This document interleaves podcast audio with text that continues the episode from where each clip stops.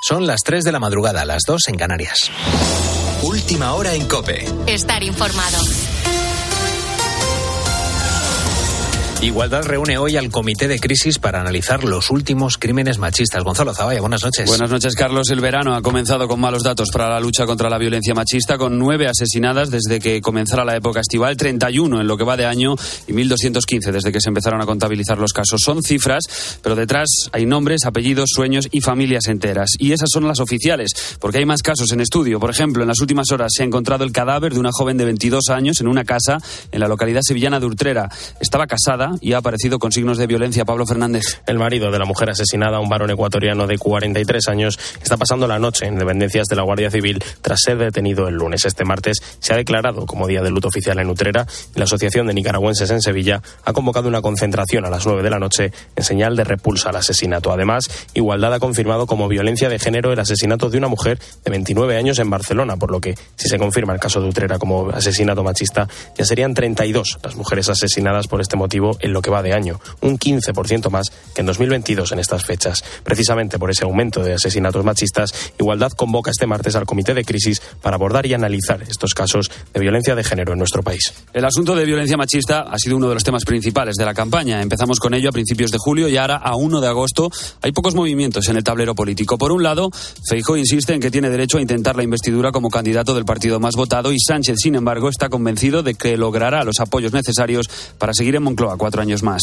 Pero tampoco tiene prisa. Desde sus vacaciones en Lanzarote, el presidente en funciones cree que el tiempo juega a su favor. Ricardo Rodríguez, buenas noches. Buenas noches. El apagón informativo ha sido decretado por Pedro Sánchez. Él al menos está decidido a descansar y a disfrutar de su familia en la residencia de la Mareta hasta el 16 de agosto, porque el presidente en funciones acudirá al día siguiente a la constitución de las Cortes. Sánchez pretende dejar pasar el tiempo y contemplar desde Lanzarote la evolución de los acontecimientos. Algunos de sus tienen el encargo de atar por él los apoyos necesarios para retener una mayoría de izquierdas en la nueva mesa del Congreso. Cruzado ese hito, habría de llegar la reelección en otoño, hacia octubre o incluso noviembre, según algunos cálculos. Ya sea como presidente en funciones o investido, Pedro Sánchez se mantendrá al frente de España durante la presidencia rotatoria de la Unión Europea y es su intención, según trasladan cercanos colaboradores, desplegar toda la agenda del semestre. La primera cita clave pasa por el tradicional discurso del presidente del país de turno en el Parlamento de Estrasburgo y está previsto para septiembre.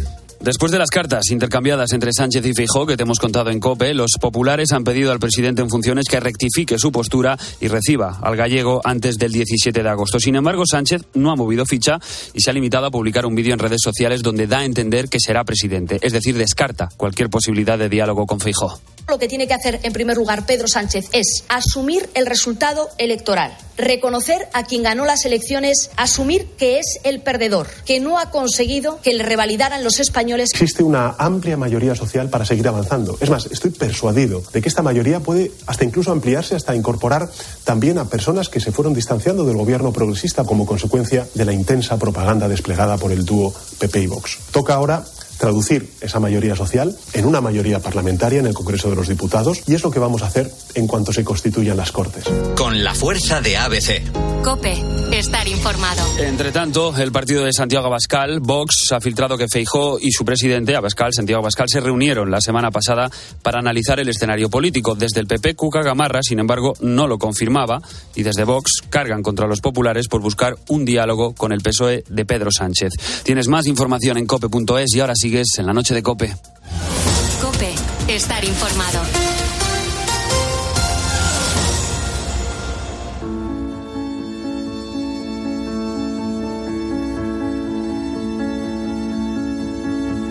La noche. Beatriz Pérez Otín. Cope, estar informado.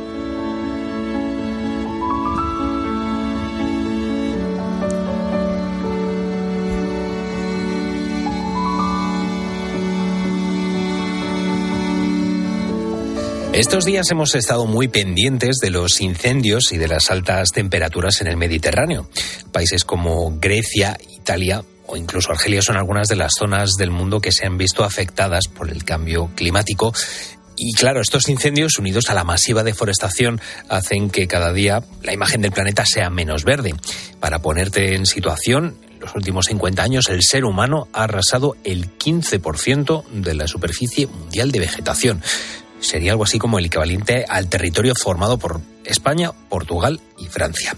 Ahora, para intentar poner remedio, y en la medida de la posible, a esta catástrofe, Leslie Dart, una joven canadiense, ha plantado casi 400.000 árboles en los últimos tres veranos.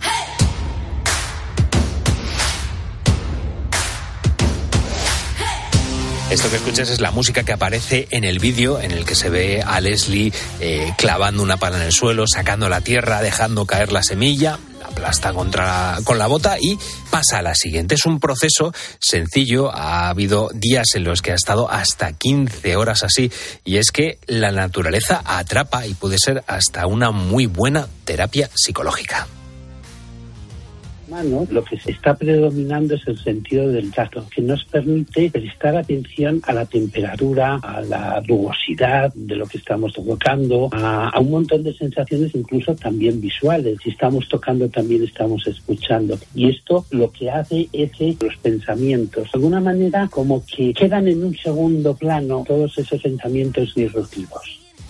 Juan Cruz es psicólogo clínico y es consultor de programas de bioinspiración. Sabe que la labor que hace Leslie, además de ayudar al medio ambiente, puede reportar beneficios a la salud mental por trabajar mano a mano con la naturaleza.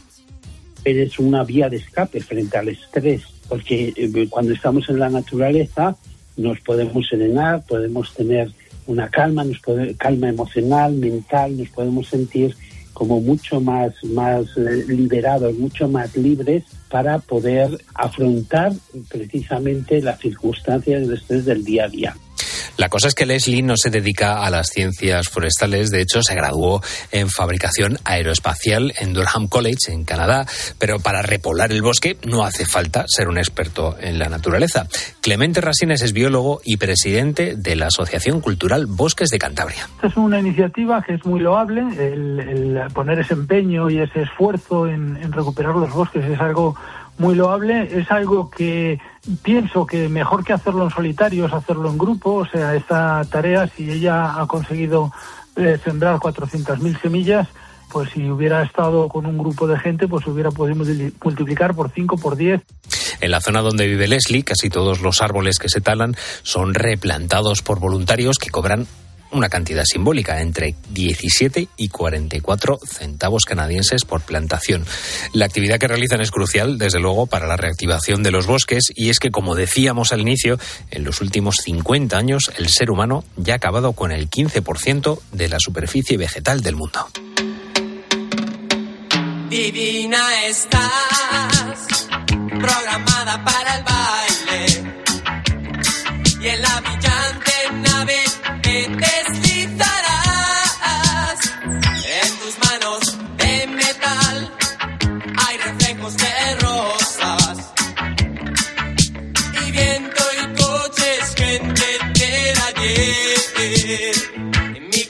手に入れ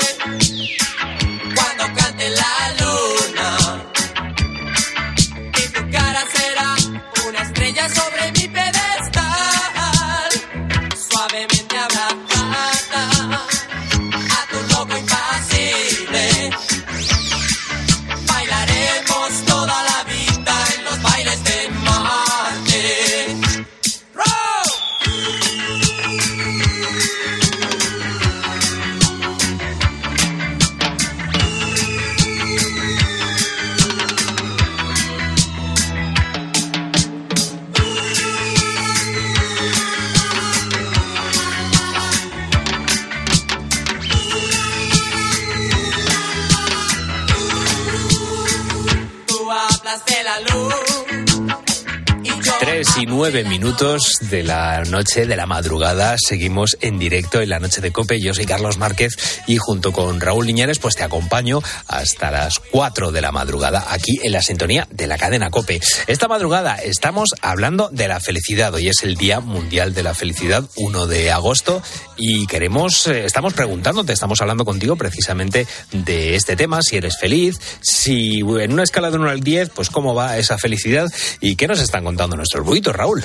Pues nuestros buitos que nos están hablando al 661 20 15 12 y también en nuestras redes sociales en arroba la noche de cope, sigo pensando que bueno, no, tienen una nota positiva, Sí. una buena media, antes decíamos el 7,7, pero bueno, yo creo que va subiendo. ¿eh? Venga, poco a poco. De hecho, mira, Gustavo la sube, soy feliz, así que me pongo un 9. Ole. Todos los días me alegra eh, salir por la mañana y ver en la calle mi coche nuevo. Eso me hace el hombre más feliz Ah, del mundo, nos pues dice. esto, pues perfecto. A cada uno lo que le haga Cada feliz. uno, Ya está. oye, debe de ser buen coche. Hombre, sí, sí, sí.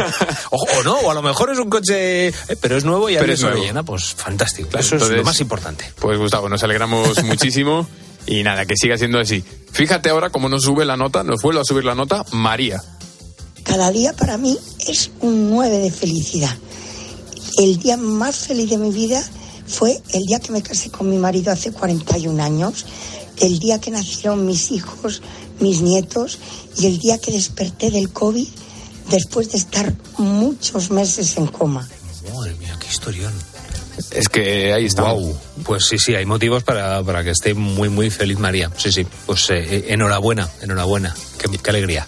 Y estamos también muy felices por ella, María. Así que nada, vamos a seguir escuchando a nuestros oyentes. Ahora vamos a ir con Raúl de Argentina y con Juan Luis. a mi edad, 64, es mm, menester tener toda la familia unida y con salud.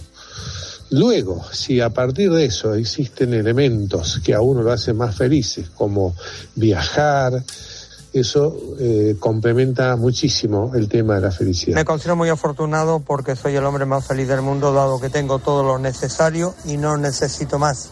Y tengo toda la gente que quiero con locura, sana, y con eso me conformo. Trabajo y salud. Es que me- lo que más me gusta de todo esto es que cada uno tiene su criterio a la hora de decir soy feliz por este motivo o por algo. Puede ser material, inmaterial o simplemente con tener las necesidades, mm, no, no sé si más básicas, pero bueno, que, con- que hay gente que se conforma con lo que tiene y es maravilloso. Por supuesto que sí. David nos dice, de puntuación un 7. El día más feliz de mi vida, el 17 de mayo de 2013, cuando el Atleti ganó la Copa del Rey al Real Madrid en el Bernabéu. Yo estaba allí. ¿Ves? También el mundo del fútbol me encanta porque, bueno, pues también hay, hay gente que... puede ser- Dan, hay- dan días muy felices, un ascenso, un título. Al final los recuerdas con, con muchísima alegría. Vamos a escuchar también ahora a María de Lepe, a Juan Carlos y a Isabel de Córdoba. Hola, buenas noches. Pues de felicidad, pues la verdad, un siete y medio, un ocho. Siempre falta algo que no termina de ser completa. Yo soy muy feliz y cada vez que escucho más feliz. Bueno, pues yo me considero una persona bastante positiva y pienso que la vida son momentos, hay momentos que estás más feliz, hoy puedo decir que soy feliz. Y bueno, pues lógicamente los momentos más bonitos son pues el nacimiento de mi hijo, Claro. Qué feliz me pone el mensaje de Juan Carlos. Sí, sí, sí. Sobre todo, ¿no? Sobre todo ese. Oye, sí, sí, nosotros desde aquí, desde la noche de COPE, podemos contribuir a que alguien sea un poquito más feliz. Pues oye, mira, eso que nos llevamos nosotros a la, a la saca, que nos hace también muy, muy felices. Del 1 al 10, Raúl Iñárez, ¿tú cómo de feliz eres? A mí me pasa un poco como, como María, yo creo, ah, como a María, yo creo que la felicidad va por momentos. Pero venga, si me tengo que poner una nota, me voy a poner un 7. Porque siempre se puede ir mucho más para arriba. Siempre podemos mejorar. pues siempre se puede mejorar, pero bueno, desde que estoy aquí soy muy, muy, muy feliz. y, Muy bien. Y, y yo me alegro de eso. y, y tú estás muy feliz de que yo esté aquí. Por supuesto, por supuesto, porque claro, pa- pa- si estuviera yo solo a estas horas de la madrugada, pues estaría pu- pues muy triste, la verdad. ¿Y tú? De- del 1 al 10, Del uno al un- pues voy a decir un 8 por, por un motivo. Mira, pues lo que, lo que decía antes un oyente, por la gente que no está, que mira, justo hoy, 1 de agosto, hace tres años que mi padre eh, ya no está con nosotros, un beso al cielo, y el otro punto sería por la gente que está por venir, es decir, esa, esa descendencia que, que está todavía, que no está con nosotros. O sea que para se va a quedar al final, esperemos, que en un, que en un 9, por esa gente que siempre va a ir faltando en nuestra vida.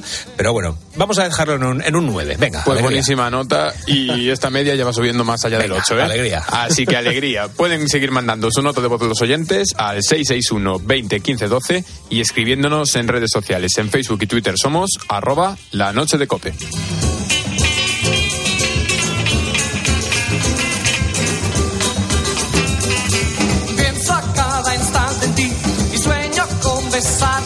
no puedo.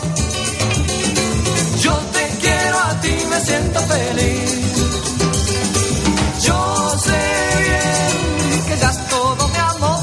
La noche. Beatriz Pérez Otín. Cope. Estar informado. Hoy estamos estrenando el mes de agosto y muchas personas han vuelto de vacaciones.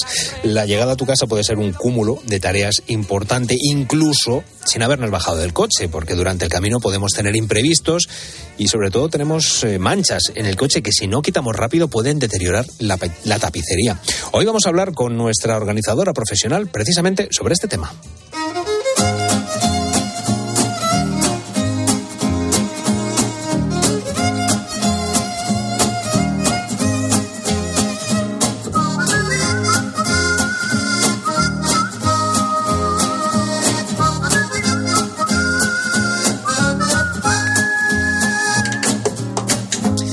Porque no solamente vamos a hablar de cómo dar a la tapicería de nuestro coche un buen olor y hacer una limpieza perfecta, también vamos a dejar el coche impoluto por fuera. Como siempre, la encargada de darnos todos esos trucos es Begoña Pérez, la ordenatriz. Bego, ¿qué tal estás, querida? Muy bien, ¿qué tal? ¿Qué tal tú? Pues bien, bien, yo ya me fui de vacaciones, ya volví. Todavía no he limpiado el coche, pero bueno, es que estoy muy liado. Lo siento mucho, pero estoy muy liado. Entonces, no, bueno, es... pero entonces te viene bien la sección de hoy. Pues sí, no, no, claro, al, algún oyente dirá, pues mira Carlos Márquez, que listo, que está utilizando los recursos de la noche de cope para beneficio propio, pero no es así, no es así. Cualquiera que lo piense, el, el coche lleva ya mucho más tiempo sin estar limpiado. Bueno, en fin, no voy a dar tampoco detalles de, de, mi vida. Bueno. Lo primero por lo que te quiero preguntar es precisamente, pues por eso, por esas manchas en la tapicería eh, que pueden surgir durante el, el viaje. Eh, si alguien, pues por ejemplo, devuelve, se nos cae lo que estamos comiendo, eh, si se queda a lo mejor todo eso en una rinconera, puede hacer que la tapicería coja un olor difícil de quitar. Cuéntanos cómo limpiamos la tapicería y la dejamos con buen olor. ¿Qué trucos nos das? Vale, pues entonces, si te parece, primero eh, la limpiamos y luego vemos el tema olor, que Perfecto. es un pelín distinto. Ah, pues venga, Puede venga. parecer lo mismo, pero no. Hay veces que, que no lo conseguimos del todo. Pero bueno, la, la limpieza de los asientos de- del coche, eh, yo lo haría con la famosa fórmula mágica. Hombre. Ya como en, en tu sección ya hemos hablado varias veces de ella, la recordamos, por supuesto, si te parece Sí, sí, por favor. Por si acaso, por si acaso. Pero bueno, es medio, en medio litro de agua calentita se deshacen dos cucharitas rasas pequeñas de jabón en escamas y, y luego echamos un buen chorreón de amoníaco, en plan 50, 60 mililitros de amoníaco. En, en eso y eh, se, se agita, se queda bien eh, unificado todo y lo echamos a lo largo del- del asiento eh, de uno en uno. Quiero decir que tenemos que darle de uno en uno para que, que quede uniforme y no queden cercos. Ah, Es decir, no limpiamos una zona pensando, ¿no? Porque la mancha es verdad que normalmente suele ser una zona pequeña, además, y limpiamos esa zona y ya nos queda el cerco. No sabemos si el cerco es porque hemos limpiado lo sucio o porque hemos eh, emborronado más, ¿no? Sí. Bueno, pues para que esto no pase, exacto, le damos a todo. ¿de acuerdo? Entonces, es verdad que hay que ir poco a poco. O sea, si tenemos que limpiar, por ejemplo, la parte de atrás, los tres asientos, pues aunque sean corridos, pues vamos como de uno en uno para, para tener conciencia que vamos poco a poco. Es un pelín, parece que es más pesado ahora que lo estoy contando que hacerlo, ¿sabes? Sí, sí, sí. eh, eso es en cuanto, a la, en cuanto a, la, lado. a la limpieza, es lo que nos estás contando, que efectivamente que Eso es. de- eh, ahí es un poco de eh, minucioso, ¿no? Lo que es un poco un trabajo eh, de, de ir poquito a poco, es lo que nos estás diciendo. Eso. Eso, poco a poco. O sea, que, que es más largo contarlo que hacerlo. Pero bueno, pero que es fácil. ya tendríamos limpiado luego- medio, medio cojín por lo menos, es. ¿no? Eso es. Entonces, pero ¿qué pasa? Que es verdad que hay veces que el olor se queda, pues a lo mejor, Sí. ¿no? Pues un desafortunado vómito Eso es. un pis de un niño que está dejando el pañal o lo que sea, bueno, y que se cuela por ahí. Pues eh, podemos hacer dos cosas. Una en seco, pero que muchas veces es un poco lento, que es cubrir la zona de bicarbonato. Ajá. Claro, que esto es un rollo, porque yo comprendo que si se va a sentar otra vez el niño al día siguiente y tal, pues esperar una semana, porque necesitamos, el bicarbonato es, actúa súper bien, Ajá. pero es un poquito lento. Sí. Claro, porque lo vamos a hacer como en seco, ¿no? Entonces necesitamos una semana. Pero bueno, si queremos eso, no, o sea, asegurar y garantizar el color de la tapicería y que siga igual y que no huela a nada, esto es lo mejor. Entonces yo diría, bueno, si necesitas el asiento, cúbrelo de un plástico o de una bolsa o algo así y, y ponemos eh, y que se ponga la persona encima. Que ¿Cuál- por una semana a lo mejor no pasa nada. ¿no? Claro. ¿Cuánto bicarbonato tenemos que, que echar en ese caso? Una capita, una capita discreta. Cogemos O sea, el bote cubierto, y espolvoreamos un poquito. es. Eso es, sí, sí, sí. O sea, no hace falta el kilo que compremos de Sí. bicarbonato. ¿Y luego cómo lo quitamos? ¿sabes? Y luego lo quitamos, pues mira, yo me iría, eh, cepillaría normal, un Ajá. poco, claro, por supuesto va a quedar mucho resto, Sí. y luego me iría a una aspiradora de gasolinera, Ah, porque son muy potentes claro. y no nos la cargamos, porque luego esto, buena pregunta, en casa se queda el aspirador lleno de bicarbonato y no es plan, porque luego eso tiene que salir por algún lado, o sea, lo va esparciendo el aspirador a veces. Claro, claro, nada, nada. Eso siempre en, en los sitios que además si no, si te ven limpiando el coche en la calle te pueden, te pueden multar, o sea que siempre en, en estas eh, Es cierto. centro- centros de limpieza, Sí. si los llamamos así. Sí. bueno, pues ya sí, tenemos, ya tenemos esa tapicería eh, limpia. Eh, yo no sé si tienes algún truco también para perfumarla. Bueno, y luego para, para quitarle a lo mejor el olor y que sea más rápido, pues eh, poner, por ejemplo, mm, bayetas empapadas en agua oxigenada, Ah, cerca, cerca de la zona, bueno, con un cuenco, claro, porque va a estar mojado eso, ¿no? Entonces, para no manchar y precisamente que no queden humedades, ni cercos, ni señales, ni nada, pues en un cuenco, en un, no sé, lo que sea, ¿no? En un tupper de plástico a lo mejor, o tal, y eso va a hacer de absorbeolores. Lo bueno es que va a absorber el mal olor y deja olor a nada. Qué bien. ¿Qué te parece? Pues de maravilla, de maravilla, porque, porque es, es, vamos, es un problema. Muchas veces, e incluso el, el tema de los mareos puede venir por el propio olor que tenga, que tenga el coche. Eh, vamos con, con el siguiente, con el siguiente paso, que sería limpiar, el, bueno, el- esos mosquitos, ¿no? Porque durante el, el trayecto nuestro coche se puede convertir en un auténtico cementerio de, de insectos. Los faros y el salpicadero siempre se quedan sucísimos. ¿Cómo podemos quitar eso? Lógicamente, vamos a ir al centro de, a ese centro de, de limpieza y le podemos dar eh, con el agua a presión, pero creo que tienes algún truco para encima potenciar eso. Sí, pues, pues antes de darle con el agua a presión, que está muy bien y que hay veces que ni el agua a presión quita ese mosquito pegado, sobre todo a lo mejor si ha hecho altas temperaturas, ¿no? Pues está ahí reseco y requete pegado, ¿no? Pues darle un poco de fórmula mágica. También. Darle fórmula mágica y a lo mejor, y por ahí normalmente hay un, un cepillo de estos con escoba para, para darle y le damos un poco de agua. ¿Por qué el agua? Porque, porque la fórmula mágica no es neutra del todo. O sea, al llevar amoníaco, o sea, el jabón es neutro, ¿no? De pH neutro. Sí. Y, y no se carga ni los faros, ni la carrocería, ni nada. Mm, y el amoníaco tampoco, pero no es neutro, es alcalino y, y ya digo, no se lo carga, pero vamos a, a- a ser previsores, Evitar sobre todo riesgos. si lo vamos a usar mucho y por aclarar un, un poquito con agua, pues nos va a accionar muy bien, va a limpiar muy bien el mosquito y a la vez quitamos los restos de ese jabón con el agua. Perfecto. Durante el viaje también es cierto que hay veces que partes del interior de- del coche se pueden eh, rayar un poco o tenemos pues bueno algún algún desperfecto, ¿no? Eh, uno, por ejemplo, es la guantera. Yo no sé si tienes, bueno, sí que lo sé, sí que lo sé, porque tú tienes trucos para, para absolutamente todo. ¿Qué trucos nos puedes dar para, para la- limpiar esa guantera o por lo menos para intentar embellecerla?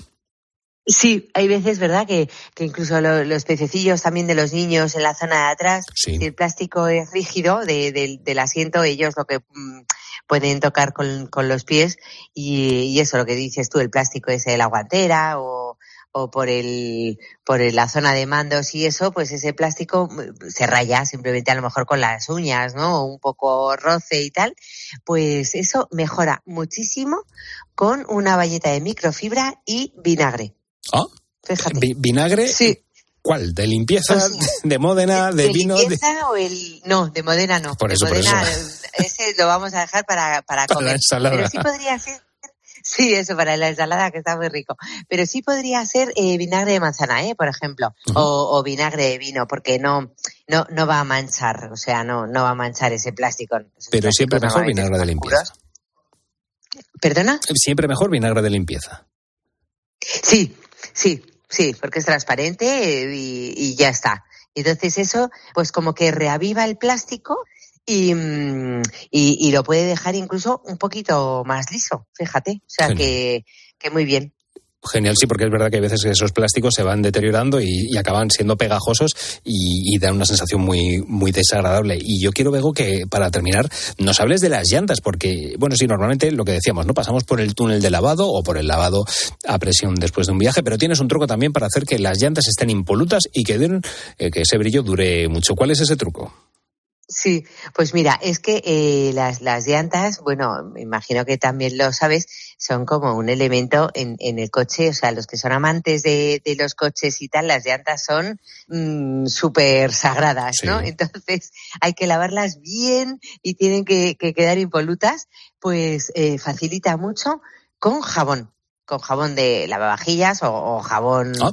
el que tengamos en casa, vamos, y, y lavarlas un pelín eh, antes de darle precisamente con esa agua a presión, porque, eh, por lo que te digo, que sea neutro y no se cargue la llanta. Genial, genial. Bueno, pues eh, pues ya lo sabes, cuando vuelvas de vacaciones con el coche sucio, porque vas a volver con el coche sucio, ya te lo digo yo, Begoña Pérez te da estos consejos para dejarlo siempre impecable. Como siempre tienes todos estos consejos en el perfil de Instagram de Begoña Pérez, la guion bajo ordenatriz. Bego, una semana más, muchísimas, muchísimas gracias. Gracias a vosotros. Un besazo muy grande. I'm gonna be, the man who gets drunk next to you. And if I heaver, yeah, I know I'm gonna be, I'm gonna be the man who's heavering to you. But I would walk 500 miles and I would walk 500 more to be the man who walked La noche. Beatriz Pérez Otín. Cope, estar informado. ¿Y tú qué piensas? Escríbenos en Twitter, en arroba cope y en facebook.com barra cope. Al final del día, Expósito pone su mirada en aquello que te interesa. Estamos muy pendientes de la evolución del incendio. El fuego avanza en varios frentes distintos, aunque el que realmente preocupa es el que se dirige hacia el Parque Nacional de la Caldera. Acaba el día con la mejor información. Acaba el día con Ángel Expósito. Desde las 7 de la tarde, todo pasa en la linterna de Cope.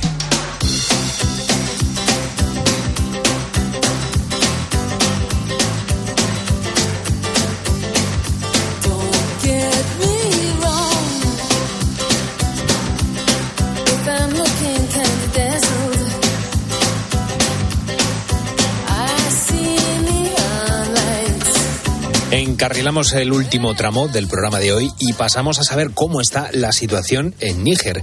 El ejército de ese país inició el pasado 26 de julio un golpe de Estado con el que ha derrocado al presidente Mohamed Bozoum y una semana después vamos a ver cómo está la situación allí.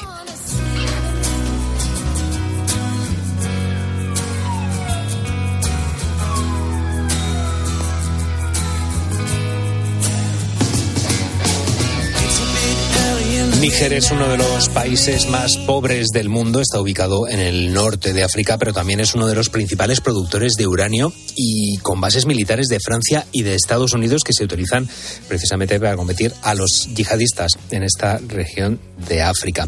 Así se ha escuchado la manifestación en Níger este fin de semana a favor del golpe de Estado en la que han atacado la embajada de Francia en la capital nigerina.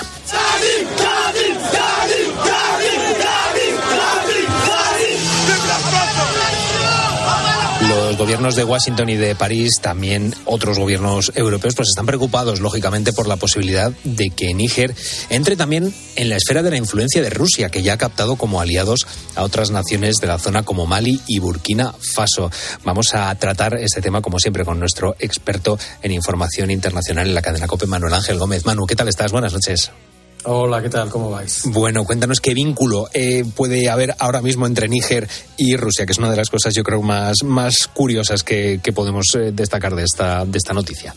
Bueno, es que eh, suena muy lejano esto de que haya un golpe de Estado en Níger, pero es que al final es algo puede, que puede terminar salpicando a Europa y, también, por supuesto, a España. Hace seis días, pues eso, hubo este golpe de Estado de un grupo de militares nigerinos que derrocaron al presidente Mohamed Basum, que fue elegido democráticamente en 2021 Eh, y, y, bueno, pues llevamos esos seis días que Estados Unidos, Francia, otros países europeos, también países africanos, pues están presionando para que los militares golpistas den, den marcha atrás.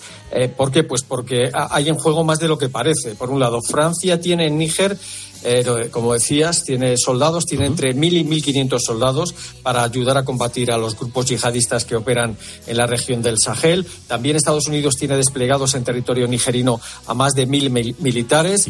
Además, eso, Níger es uno de los mayores productores de uranio del mundo y es uno de los principales suministradores de uranio para las centrales nucleares en Francia, que además son centrales nucleares que generan el 70% de la electricidad que, consumen los franceses. y, todos estos actores están haciendo que, se esté incluso planteando públicamente la posibilidad eh, de, una intervención militar en Níger eh, si los golpistas eh, no dan marcha atrás. Y aparte de esas cuestiones, pues lo que decías, existe el temor de que Níger pase también a ser un aliado de Rusia que eh, un país, Rusia, que ya ha reclutado a otras naciones africanas de la región del Sahel, eh, como a Mali, que, ahora es aliado de, Rusia, como Burkina eh, Faso.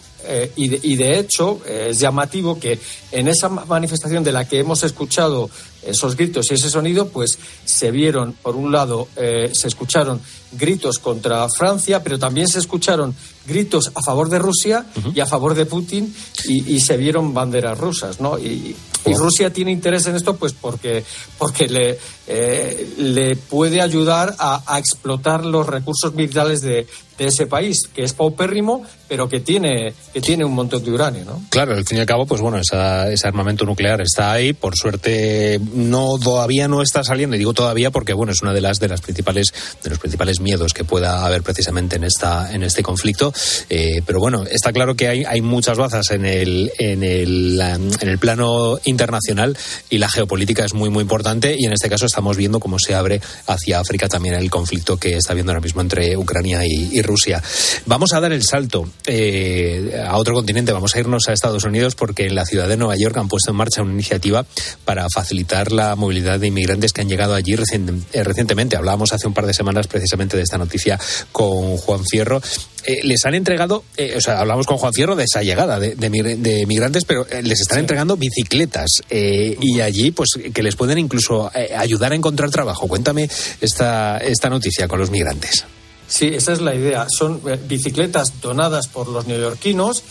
como parte de una iniciativa de una ONG y del Ayuntamiento de Nueva York. La idea es que las bicicletas sirvan de herramienta de trabajo a estos inmigrantes recién llegados y así puedan pues dar de comer a sus familias organizaciones que ayudan a inmigrantes son las que deciden a qué personas se entregan esas bicicletas.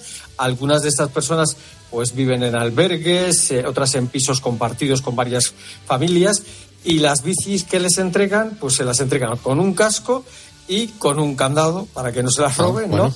Importante. Y, ya y, algunas de estas personas, hombres y mujeres, pues son eh, que han recibido las bicicletas son vendedores ambulantes o repartidoras y van a poder usarlas para, para realizar esos trabajos. ¿no? Y seguimos en, Estados Unidos, en Nueva York, porque en Long Island están utilizando drones para eh, vigilar la presencia de tiburones en sus, en sus playas. Yo no sé qué, efecto está, está teniendo ahora ya, pues bueno, por esa imagen ¿no? del, tiburón entrando, pues la película de, Spielberg, que tanto miedo les ha dado a muchos, parece que con las nuevas tecnologías se puede, se puede evitar ¿no? esos sustos con los tiburones, que además en Estados Unidos todos los veranos hablamos de estos de estos problemas.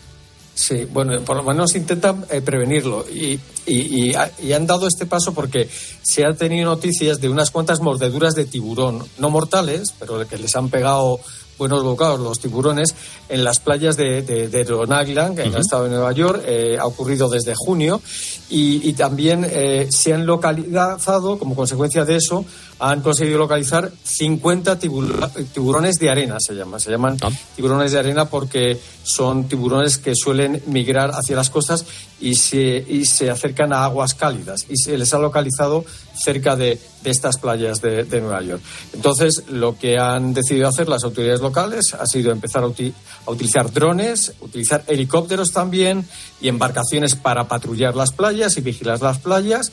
A los socorristas les están enseñando a identificar las aletas dorsales de estos eh, tiburones y a los bañistas, pues la policía lo que les está pidiendo es que, bueno, que vale, que sigan disfrutando de la playa, que lo sigan haciendo, pero que estén atentos por si aparece alguno de estos escualos, ¿no? Bueno, no vamos a salir de- del agua porque seguimos hablando de temas de temas fluviales. En este caso, en París eh, ha estado prohi- prohibido durante más de un siglo bañarse y nadar en las aguas del río Sena. Y lo que ocurre es que, bueno, pues aprovechando que el año que viene se celebran allí los Juegos Olímpicos, se ha diseñado un proyecto para limpiar el río de forma que se puedan celebrar en él eh, competiciones olímpicas y, bueno, pues que más adelante los parisinos puedan bañarse en el Sena. Yo no sé esos trabajos en qué van a consistir, pero miedo me da lo, lo que pueda salir de ahí del Sena. Vamos. Bueno, eh, eh, lo tienen que limpiar y luego poner un sistema para que no vuelva a, A ensuciarse. a- a- a- exactamente, a quedar como estaba. Y se van a gastar mucho dinero, se van a gastar 1.400 millones de euros en este plan eh, elaborado para el- el limpiar el río Sena. Eh, de momento se está construyendo un depósito para el almacenamiento de agua de lluvia. Este depósito lo que va a hacer es retener ese agua de lluvia y la va a ir liberando poco a poco a la red al, alcantarillado de París y así evitará la contaminación del Sena por el desbordamiento de aguas residuales en periodos de, de lluvia, que era lo que venía ocurriendo, ¿no? Y por eso en parte estaba y está el Sena como está. Eh, hay tres competiciones olímpicas y paralímpicas previstas en el río Sena en 2024, en los Jue- Juegos Olímpicos, un triatlón, un maratón de natación y un triatlón paralímpico. Y la intención es que a partir de 2025 los parisinos puedan acceder a, esta, a, a tres zonas de natación, van a crear tres zonas de natación al aire libre, eh, según ha anunciado el, el ayuntamiento, y estas eh, zonas de baño van a estar señalizadas con boyas y habrá espacios para cambiarse de ropa, para ducharse y guardar las pertenencias de los bañistas. Ya veremos si tiene éxito esto o no. Bueno, tienen un año, es lo que queda, ¿no? Ya ponemos la, la cuenta atrás, un añito queda para, para esos Juegos Olímpicos.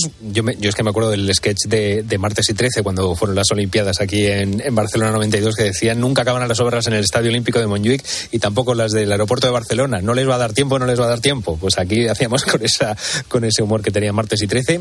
Yo me imagino que dará tiempo, pero a ver cómo queda la cosa, que estas obras antes de las Olimpiadas siempre van súper, súper rápido y luego a ver cómo, cómo es el resultado final. Eh, lo contaremos aquí, como siempre, en la noche de COPE. Eh, Manuel Ángel Gómez, como siempre, muchísimas gracias por traer la información internacional. Nada, a vosotros. Un abrazo. In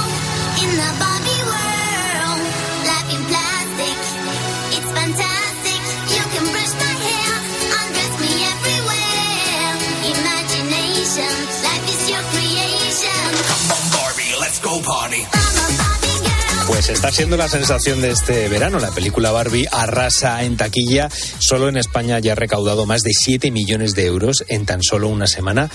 Y es que ya ha recaudado 340 millones de euros en el mundo entero. Entre esos millones de seguidores hay un hombre en Viena que lleva 40 años coleccionando las muñecas Barbie. Así que vamos a hablar de esta persona. Para ello, pues vamos a tratarlo con nuestra compañera Rosalía Sánchez, corresponsal en Berlín. Rosalía, muy buenas noches. ¿Qué tal estás? ¿Qué tal? Muy buenas noches. Bueno, este hombre se llama Manfred eh, Reichel, creo que se pronuncia así, tiene 58 años y lo conocen como el doctor de las muñecas. Tiene una tienda donde almacena 1.800 muñecas junto a 1.500 prendas, eh, tanto de Barbie como de Ken. Cuéntame cuál es la historia de Manfred. Bueno, pues eh, es la historia de un niño eh, al que le gustaba muchísimo jugar con muñecas, que en aquel tiempo era exclusivamente cosa de niñas, ¿vale? Porque eran los años 60. La mayoría de los padres no le habrían regalado a un niño una Barbie. Él Claro. dice que insiste muchísimo, que se tuvo que poner muy, muy pesado. Pero también recuerda que es que le parecía un juguete que, que le fascinaba y, y que lo quería y que quería jugar con esto. Los suyos terminaron accediendo y bueno, pues aquel juego terminó convirtiéndose en su profesión porque como dices, tiene una tienda de, de muñecas y además se ha dedicado durante décadas a la reparación de juguetes. Tiene un taller. Y, y bueno, trabajando en la reparación de muñecas es como él se dio cuenta de que aquellas de entre los años 60, 70, pues que estaban mucho mejor hechas que las actuales muñecas, que eran juguetes de una calidad mucho mejor. Claro. Todos nos damos cuenta de eso, ¿eh? Yo doy fe que las mías soportaron las texturas de mis hermanos. Bueno, otra vez se le arrancaba la cabeza, no pasaba nada, se lo voy a encajar y, y seguíamos todos jugando, ¿no? Pero a partir de los 90 entran en el mercado otros estándares de fabricación, de calidades. Y bueno, pues eh, Rachel lo que decide es que empezar a coleccionar aquellas, las buenas, ¿no? De las antiguas, en mercadillos, en tiendas de antigüedades y en Internet. Porque él dice que sin Internet no habría sido posible, desde luego, reunir semejante colección. Claro, y me imagino que habrá, vamos, tiene de, de todos tipos, ya hemos dicho que tiene eh, diferentes Barbies, diferentes Kens, pero me gustaría que me contaras eh, cuál es la Barbie más antigua que tiene. Bueno, la joya de la colección Barbie, eh, pues seguramente es esa que cuando él eh, cumplió 50 años se autorregaló y eh, que era la que faltaba, ¿no? Para poner la guinda a la colección, una, una primera Barbie del, del prototipo original de 1959. Aunque también tiene, y esta es también valiosísima, la muñeca Lily, que mucha gente no lo sabe, pero fue la muñeca alemana en la que se inspiró el diseño de la Barbie americana. bueno. Lily se fabricó entre 1955 y 1964, es un poco más antigua y también tiene una de las originales. O sea que vamos, que es que es el, el- no sé si será el mayor coleccionista del, del mundo, pero desde luego que tiene que tiene una muy buena colección y yo me imagino que eso pues le habrá tenido que costar un dinerito, ¿verdad? Eh, ¿Cuánto pagó por esta por esta reliquia, por esa Barbie más antigua que tiene? Pues, eh, pues estas que digo que son prototipos de primera serie, unos 5.000 euros cada una, pero, mm, pero no lo veáis como un gasto, esto es una inversión, ¿eh? porque Claro. las muñecas antiguas son un cheque al portador. Hay un mercado internacional que mueve mucho dinero. En Alemania, por ejemplo, tenemos la mayor feria mundial de coleccionismo de muñecas antiguas, que también es una feria de, de osos de peluche, de juguetes de hojalata. Se mm, celebra en, en mayo en la ciudad bávara de Neustadt, en Coburgo. Y si las quisiese vender allí, por ejemplo, se las quitarían de las manos, pero por mucho más de esos 5.000 euros que él pagó. O sea que es una, una muy buena inversión en el caso de, de esa compraventa. Yo conozco gente que hace compraventa de discos, eh, que bueno, incluso alguno puede llegar a esas, a esas cifras, pero oye, es muy original y además como estamos con esta ola, con esta fiebre que está teniendo todo el mundo entero con, con la película de Barbie, pues oye, es una noticia que queríamos, que queríamos tratar. Vamos a cambiar de, de tercio porque, bueno, eh, Quieres eh, hablarnos también de Alemania en el sentido del teletrabajo, ¿no? Porque las empresas siguen ofreciendo esa opción de, de teletrabajo y seis de cada diez empresas opta por esa por esa opción. Yo creo que Alemania en el imaginario colectivo siempre eh, ha sido eh, un modelo de eficiencia, de un modelo a seguir en cuanto a condiciones laborales, en cuanto a, a maneras de, de trabajar y el teletrabajo, pues parece que está allí para quedarse. Pues sí, eh, nos llegó con la pandemia y aquí, en contraste con la realidad laboral de otros países europeos, desde luego para quedarse. El año anterior era el 62% las empresas que ofrecían esta posibilidad a los trabajadores, este es el 61%, bueno, que se mantiene de forma estable.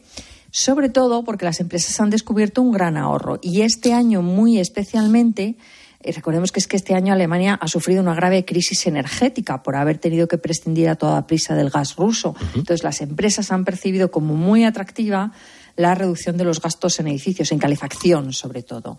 Y bueno, por parte de los empleados es que también ha sido muy beneficioso lo que se ahorraban en transporte. Así que bueno, ganaban las dos partes y este año, desde luego, se mantiene esa tendencia y parece que, que puede quedarse definitivamente. Y además, eh, por lo que por lo que sabes, eh, este fenómeno eh, se da en todas las empresas. Lo que pasa es que se reduce si la empresa es más pequeña. Eh, cuéntame estos estos datos. Claro, bueno, eh, el 94% de las empresas de más de 500 empleados ofrecen teletrabajo como una opción. Eh, eso mm, está ya estandarizado, digamos. Se llevan a- eh, incluso a cabo campañas de contratación centradas solamente en teletrabajadores. O sea, no es que se ofrezca la opción de teletrabajar a los empleados, sino que se contrata expresamente para teletrabajar. Y son entrevistas eh, de trabajo que cambian también el- la preparación para la entrevista, y porque mm, ahí en lo que se interesa el entrevistador es cómo tú vas a trabajar en casa, qué medios dispones. Es decir, los, aspirantes se preparan de forma diferente para este tipo de, de- reclutamiento, de, trabajo. Y. Y bueno, claro, en las pymes no se dan estos eh, porcentajes del 94%, ni muchísimo menos. Depende mucho de los sectores. En el sector servicios apenas. Pero claro, es que eh, se trabaja diferente en empresas familiares, eh, no, no trabajan en ciclos de turnos que, que permite el teletrabajo de forma mucho más fluida. Y sí, ahí, ahí hay una brecha importante todavía entre las grandes empresas y las pequeñas y medianas. Y te quiero terminar eh, habla- preguntándote, claro, ¿qué prefieren los, los trabajadores? Yo no sé si prefieren la presencialidad o el teletrabajo y también cuántos días al- a la semana o al mes se trabaja o se teletrabaja. A ver, está todo en pañales, entonces las cifras que damos también son, bueno, son una referencia, pero no podemos pensar que sean definitivas. Además, tampoco hay una legislación fija, así que depende un poco de cada empresa, de los acuerdos que están llegando con sus, eh, con sus propios trabajadores. Eh, en la mayoría el teletrabajo sigue siendo una opción para el empleado y lo que nos dice la estadística es que se está realizando ya una media de seis o siete días teletrabajados por empleado y por mes. Ese es el promedio general. Pero os cuento, por ejemplo, un caso muy particular que nos da una idea de cómo está evolucionando todo esto. Es el caso de la empresa Zalando, no sé si la conocéis, es una gran empresa de ventas por Internet, Sí, eso. que solo en Berlín tiene tres enormes sedes con más de 6.000 empleados, solo en la ciudad de Berlín. Es una empresa presente en todo el mundo, pero es alemana y naturalmente lo que sucede en, en- en la casa matriz pues, es referencia para el resto. ¿no? Bueno, pues tiene tres sedes en Berlín y en la pandemia tuvo naturalmente que improvisar posibilidades de teletrabajo. Después de la pandemia, lo que ha hecho es una especie de experimento durante dos años. Ha dado completa libertad a todos sus trabajadores de Berlín para que elijan si trabajan presencial o teletrabajo, si se van de 9 a 12 a la oficina, pero luego siguen eh, por su cuenta. mm, les han dado total libertad de horarios y de presencialidad y de teletrabajo para ver qué ocurría. Y después de esos dos años, se han dado cuenta de que más del 30% de las oficinas, de esos tres mega edificios que tienen en Berlín, no se ocupan nunca porque los empleados no, no Claro, las utilizan. claro. De forma que ya han tomado la decisión de prescindir de una de esas tres sedes, eso es un ahorro considerable Hombre. para la empresa, y además están modificando todo su eh, diseño interior de los edificios, es decir, ahora ya lo que diseñan son, eh, digamos, eh, mesas de trabajo eh, en la que pueda trabajar cualquiera que llegue en ese momento, no solo en el despacho personaliza- personalizado o tu, tu mesa de trabajo a la que tú llegas a tu empresa todos Claro, los días, ¿no? eso. Eso que tú llegas y, y buscas la que está libre o te indican hoy dónde podrías ubicarte. Nuevas formas de trabajar que, que llegan como consecuencia de eso, del, del teletrabajo. Bueno, esperemos que esto siempre y cuando sea pues unas mejores condiciones laborales para, para los trabajadores. Oye, y si la empresa encima le revierte en un ahorro económico importante, pues bienvenido sea. Todo al fin y al cabo, si hay, como dicen, ¿no? un win-win, que las dos partes salgan ganando, pues oye, bienvenido sea ese, ese teletrabajo. Pues Rosalía Sánchez, corresponsal en Berlín, muchísimas gracias por contárnoslo en la noche de COPE. Muchísimas gracias a vosotros. Hasta pronto. Un abrazo.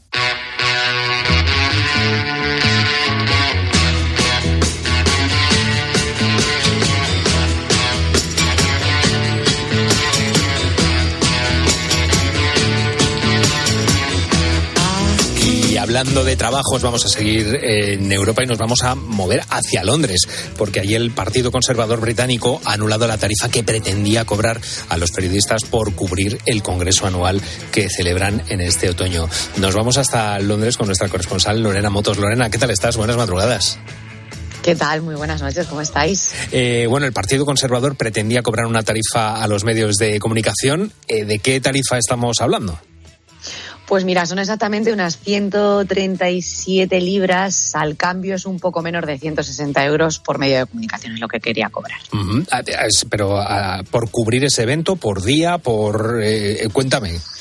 Bueno, pues eh, querían cobrar esta tarifa eh, porque, a ver, hay que contextualizar un poco, porque como sabemos, y muchos oyentes seguro que lo saben, el Partido Conservador ahora mismo es el que gobierna Reino Unido. Y es verdad que ha tenido una legislatura pues bastante movidita, ya que han cambiado de presidente tres veces en los últimos años. En 2019, Boris Johnson, como todos ya sabemos, ganó las elecciones con mayoría absoluta, pero dimitió el año pasado pues to- tras todas estas presiones por las Pertigays, las fiestas celebradas durante la pandemia.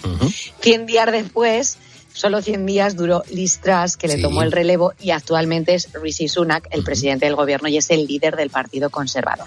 ¿Qué pasa con todo esto? ¿Qué pasa con toda esta amalgama de presidentes?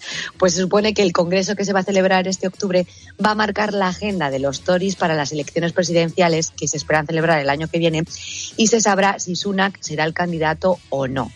Como puedes observar, es un asunto mediáticamente muy importante, por eso es un congreso muy decisivo y yo creo que el Partido Conservador preveía una gran afluencia de medios y por eso quería cobrar. O sea, pues, si quieres ir a hacer tu trabajo, encima tienes que, que pagar. Claro, Bueno, pues- oficialmente los Tories lo que han dicho, el Partido Conservador que ha dicho que la tarifa era necesaria para compensar un poco la pérdida de dinero y de tiempo que les suponía cuando los periodistas, pues a algunos no iban finalmente. Muchos medios acreditan a mucha gente, por así decirlo, y al final no van todos. Entonces lo que piden es que sea un poco todo más cerrado y que el que vaya a acreditarse que sea el que vaya, a no Bueno. ser que la cosa esté justificada. Pero finalmente eh, se han echado para atrás. Pues sí, ha sido todo, gra- todo gracias a la Asociación de la Prensa Extranjera, la FPA en inglés y otras asociaciones de medios que han mantenido una campaña muy fuerte a través de medios, por, por redes sociales y también duras negociaciones con los Tories, pues alegando sobre todo que hacer pagar por realizar una labor informativa atenta contra la libertad de información y la libertad de prensa.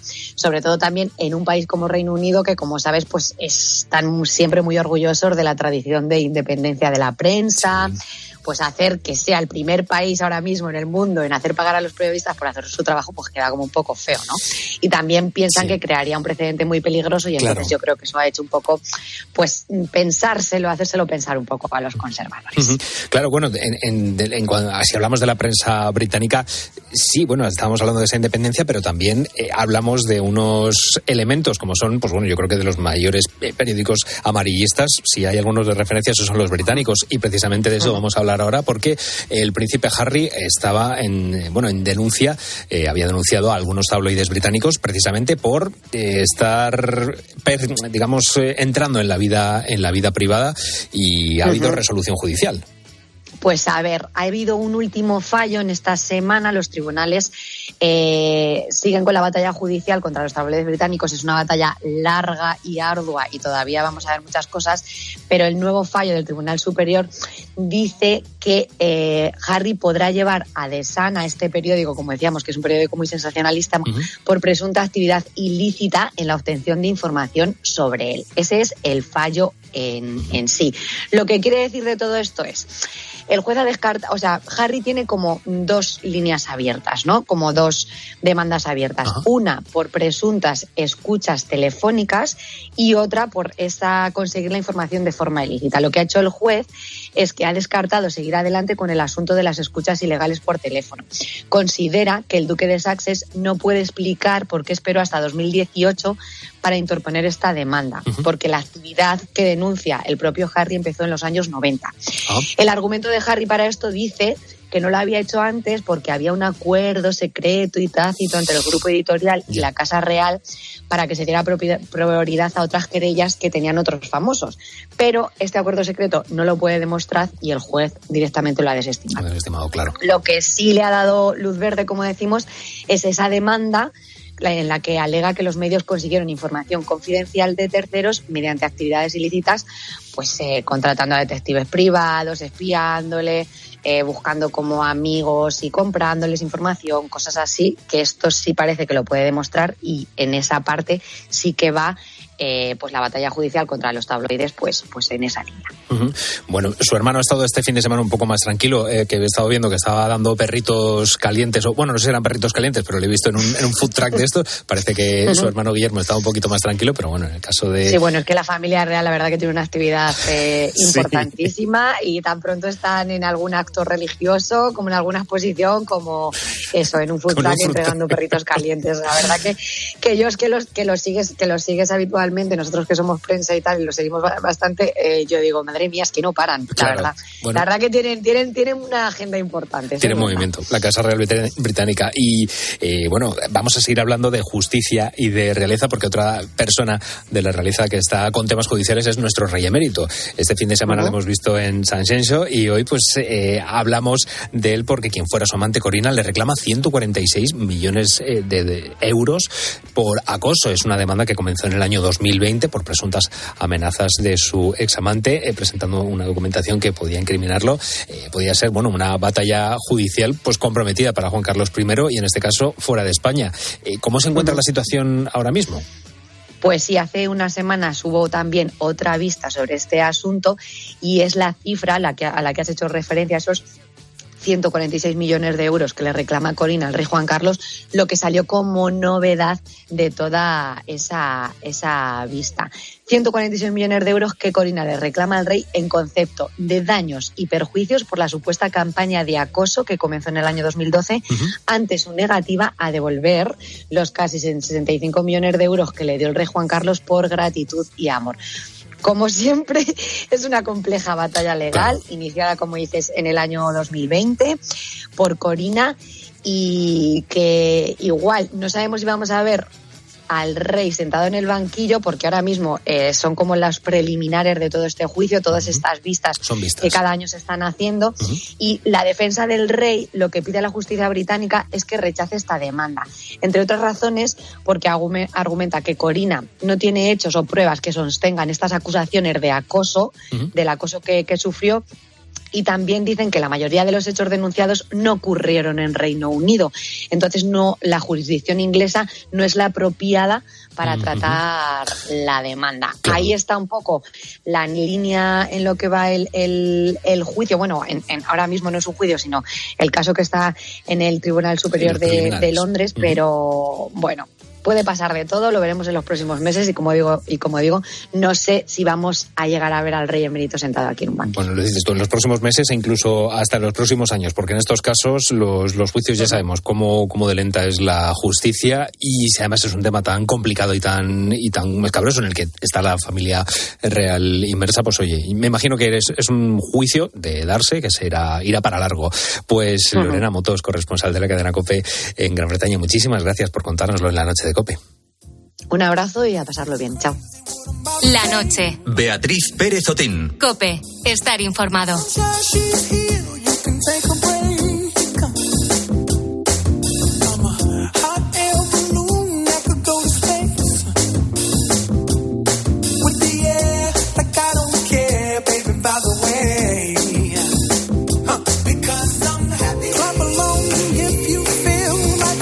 Estás escuchando a Farrell Williams. Yo creo que va a ser uno de los himnos del día de hoy, este, este Happy, porque hoy es el día de la alegría y estamos preguntando a nuestros buitos precisamente en este último tramo de oyentes del programa. Pues vamos a escuchar a los últimos a ver cómo, qué cosas les hacen felices, cuál es el día más feliz de su, de su vida. ¿Qué nos cuentan, Raúl Liñares? Pues mira, nuestros oyentes siguen mandando sus mensajes y también sus notas de voz. Pedro Córdoba nos decía, yo soy feliz, de hecho me pongo un 10. Fíjate qué feliz es, o sea, es muy feliz. Qué bien. Es que además, ¿sabes lo que pasa? Que cuando ves a alguien que dice, yo soy feliz de 10, es que te, no te da envidia, es como, ay, pues, pues venga, pues qué bien, pues qué alegría. A veces hasta te contagia un poco. Claro, Como- claro. Te transmiten esa alegría. Eso sí, nos decía, claro, a mi edad la vida me ha dado muchos palos y eso merma al recordarlo. Pero bueno, que él aún así se da un 10. Así que maravilloso, Pedro, para Pedro. Que ojalá siga así toda la vida. y vamos a escuchar ahora a Salvo de Murcia y a Peli. Montar en bici me hace súper feliz. Que te dé el aire en la cara, eso es ser millonario. Y un, un día muy feliz, muy feliz, muy feliz en mi vida. Pues un día muy feliz ver nacer a mis dos criaturas, que eso es lo más bonito que te puede dar la vida. Me alegra mucho las cosas cuando me junto con los coleguitas para tomar algo por ahí con la familia. Salgo de mi pueblo a cualquier pueblo del lado, pues ya estoy contento, vamos. Y momentos de felicidad, pues claro, cuando tuve a mis hijos y todo esto, lo normal yo creo que en las familias. Claro, estamos diciendo el día más feliz de tu vida. Si has tenido dos criaturas, tienes que elegir. ¿Cuál, de las dos? Esto lo tendríamos que haber dicho antes, a lo mejor. Esto fue el dilema de los jueves. Efectivamente. Esto puede estar bien, a lo mejor. ¿A cuál de tus dos hijos quieres más? Primero o el segundo, claro. eso, no- eso no, eso no se pregunta porque la respuesta. Bueno, nos sorprenderíamos de muchas respuestas. Perdona, no, no voy a. No, voy a No vamos a abrir ese melón, no vamos a abrir ese melón. Me- Mejor vamos a escuchar a, a Sito de Lorca, que Sito nos decía que se siente muy feliz porque hoy es su santo. Y luego nos seguía contando. Y luego las cosas que te alegran el día, pues yo qué sé, si nada más que el hecho de levantarte, de despertarte, ya es un motivo de alegría. Pero bueno, eso, la llamada a la familia, para los que estamos fuera de casa, son motivos de alegría. Y los momentos que recuerdo como feliz, la infancia. Los abuelos, cuando te juntabas toda la familia. Verdad.